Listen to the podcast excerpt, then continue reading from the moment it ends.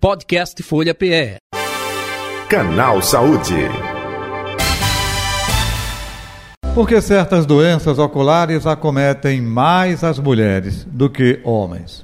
Bem, quem vai explicar daqui a pouquinho é a minha convidada de hoje, a doutora Marcela Valença, oftalmologista. É, eu quero dizer que diversos estudos não é, comprovam, apontam que as mulheres são sim mais afetadas por certas doenças na visão e, portanto, precisam redobrar a atenção com a prevenção e também o diagnóstico precoce dessas patologias. Doutora Marcela, é, J. Batista falando, Rádio Folha, boa tarde, prazer tê-la aqui com a gente. Seja bem-vinda, viu? Olá, Jota, prazer meu. Boa tarde. Boa tarde. Vamos falar um pouco justamente por quê? Por quê? Como disse uma amiga minha, né, as doenças oculares acometem mais mulheres do que homens, hein, doutora? Olha, Jota, na verdade, assim, existem algumas coisas do organismo da mulher em relação à questão hormonal, principalmente, que termina desencadeando algumas doenças, principalmente de superfície ocular, sabe? E, e aí são coisas que a mulher tem que ficar aí mais atenta do que os homens. É, é tem fator é, genético, hereditário é, nisso também, ou não necessariamente, hein, doutora Marcela? Sim, com certeza com certeza. Certo. Então, se é, a mãe, o pai ou alguém na família, né, é, em primeiro grau teve, consequentemente, isso pode vir é, a cometer a mulher no passar do tempo ao longo da vida, não pode? Isso, sem dúvida. Uhum. Doutora eh, Marcela, eh, gostaria que a senhora falasse quais são eh, tipos de doenças que mais acometem justamente as mulheres do que homens. Por exemplo, veio agora a mente, catarata. Opa, é mais mulheres do que homens? Não, né? Não, a catarata, o principal fator de risco da catarata é realmente a idade. Hum. Tá? Então, independe idade... de, de homem ou mulher?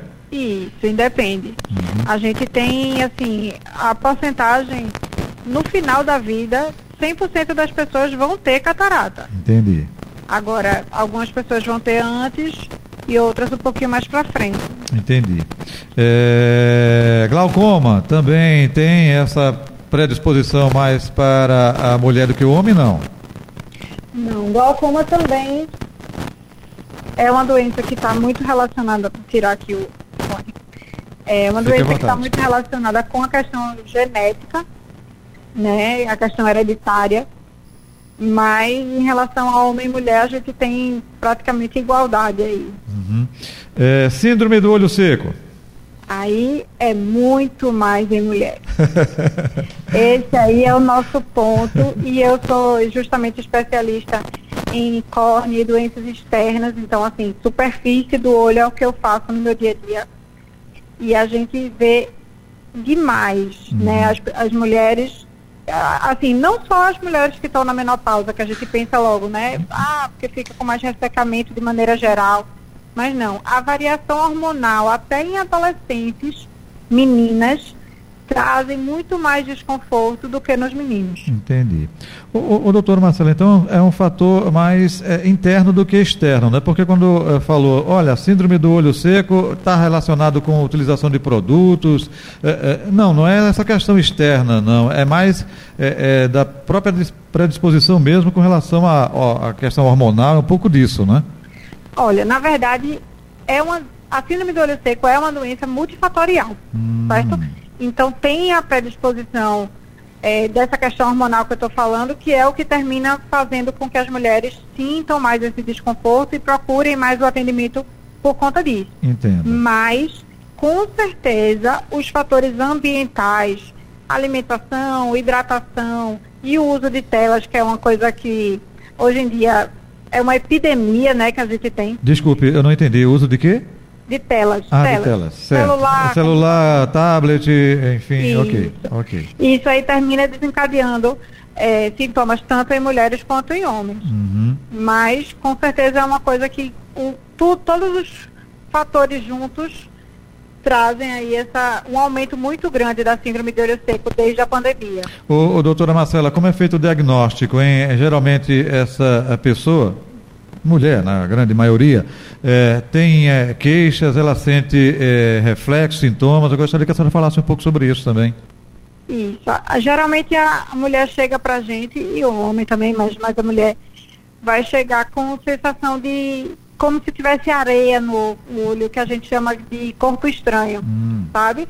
Sensação de corpo estranho, um lacrimejamento muito grande, sensação de uma sensibilidade à luz maior, né? Uma fotofobia. É, pode ter vermelhidão, pode ter embaçamento que melhora depois que pisca, que é justamente aquela reidratação ali do olho. Uhum. Então é um desconforto que acontece no dia a dia. Entendi. Muitas mulheres dizem assim, a partir que acordam e não conseguem nem abrir o olho, Nossa. porque o olho está muito ressecado, entendeu? Uhum. É, é, é, é, como se fosse é, guardado as devidas proporções, né? É, conjuntivite, é, excesso é, de secreção fechando o olho, sendo que aí é conjuntivite. No caso da mulher, por ressecamento, a secura do olho, não é isso? Isso, perfeito. isso, perfeito. Esse ressecamento ele causa justamente de manhã, ela tem dificuldade de abrir o olho. Não é que tenha secreção. Uhum. A remela, popularmente, como o pessoal diz, né? Não é Isso, a remela, tudo bem, mas aí essa remela vai estar tá, é, causando desconforto. Perfeito. Né? Perfeito. Doutora é, Marcela Valença, outro detalhe também. É, tem algum exame específico para diagnosticar ou a simples consulta, a ida a oftalmologista é, consegue detectar essa síndrome do olho seco, hein? Olha, o diagnóstico é clínico, é a, a queixa da paciente e o nosso exame aqui primário com a gente coloca alguns corantes no olho, porque a gente consegue ver lesões, a gente consegue ver pequenas feridas que se formam na córnea hum. por conta desse ressecamento. Então a gente já consegue dar o diagnóstico aqui. Existem alguns exames complementares que é, servem para a gente avaliar as glândulas da pálpebra e são coisas complementares, Entendo. mas não são fundamentais no diagnóstico. Perfeito. O principal é o consultório. Uhum. Uma vez diagnosticado, olhe, você tem a síndrome do olho seco, é, muita gente até não compreende, a senhora esclarece. E aí, qual o, a abordagem a ser feita, o tratamento, o que é indicado? Varia muito de cada caso? Não? É um tratamento padronizado, doutora? Não, é um tratamento bastante individualizado e, inclusive, até um, um, grande alerta que eu gosto de fazer, assim, se você está sentindo os sintomas, lacrimejamento, sensação de, de corpo estranho, de, de desconforto ocular, não vá na farmácia e compre qualquer colírio. Porque, assim, cada caso tem uma indicação, uhum. certo? A gente tem várias causas do olho seco. Então, às vezes, a gente tem um olho seco evaporativo, que é um olho que não consegue manter aquela lágrima no olho, a lágrima evapora logo. Então é um tipo de tratamento. Tem outros que têm a ver com hiperfunção ou hipofunção das glândulas da pálpebra. Então a gente tem que tratar aí. Enfim, tem alguns que têm a, a ver com doenças autoimunes, então a gente tem que fazer um tratamento sistêmico. Então, assim, via de regra, dependendo do caso, da gravidade e da causa, a gente vai começar com os colírios lubrificantes, a gente tem géis e tem outros tratamentos que a gente pode fazer, porque o olho seco é também uma doença inflamatória. Então a gente vai tentar diminuir essa inflamação. Entendi. Então, via de regra, é por aí que a gente começa. A senhora fez um alerta, desculpe interrompê-la, a senhora fez um uhum. alerta com relação a, ah, não corra na farmácia e compre logo o colírio, que muita gente pensa que, opa, é, se está seco, é só botar um colíriozinho que funciona, melhora. Não é assim não, né? Não, de jeito nenhum.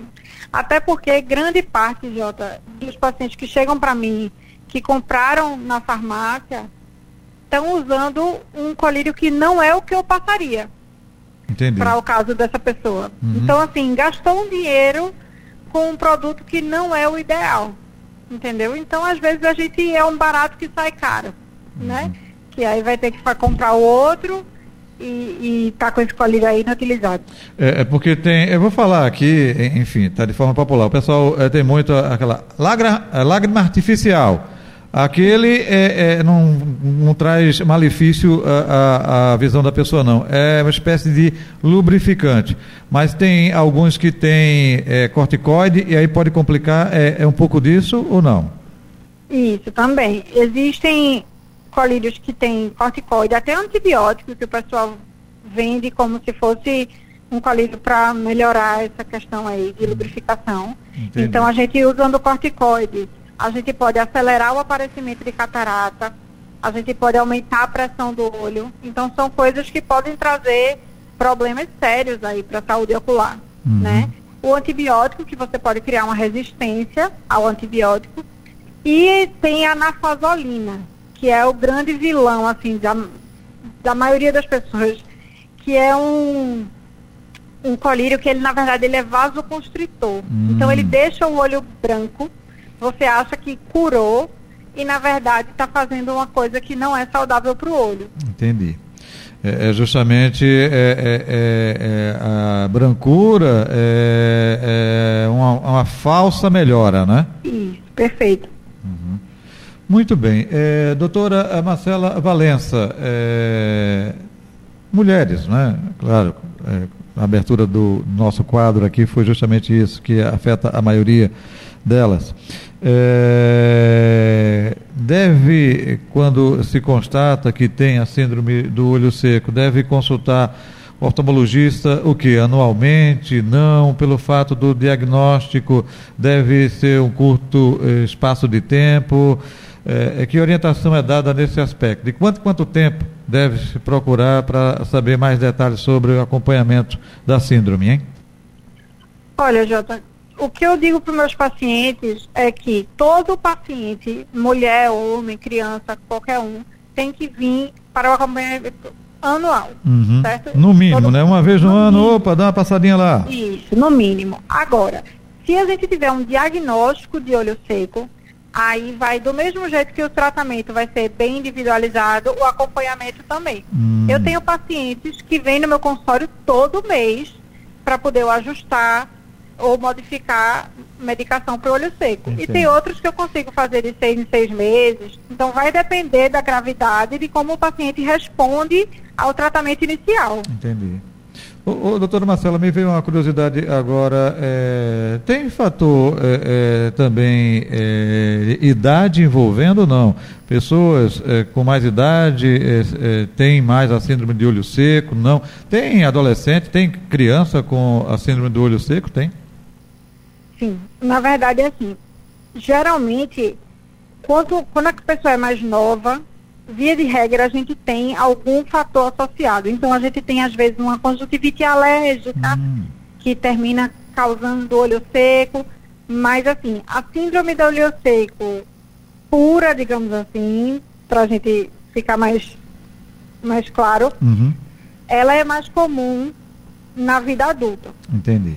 Tá? E aí, quanto mais velha a mulher, né, quanto mais a idade vai passando, a questão hormonal vai trazendo mais, assim, mais mudanças no corpo. Uhum. E também a gente tem mudanças estruturais mesmo, na, na no rosto, na uhum. pálpebra, na estrutura mesmo. Então termina causando mais olho seco aí a partir dos 50, 60 anos. A senhora falou até no início, né? Olha, a questão da menopausa, muitas mulheres, é, é, né, quando tem essa. É, e pensa que está correlacionado só por conta disso, mas não é só por conta disso, mas isso também, não é?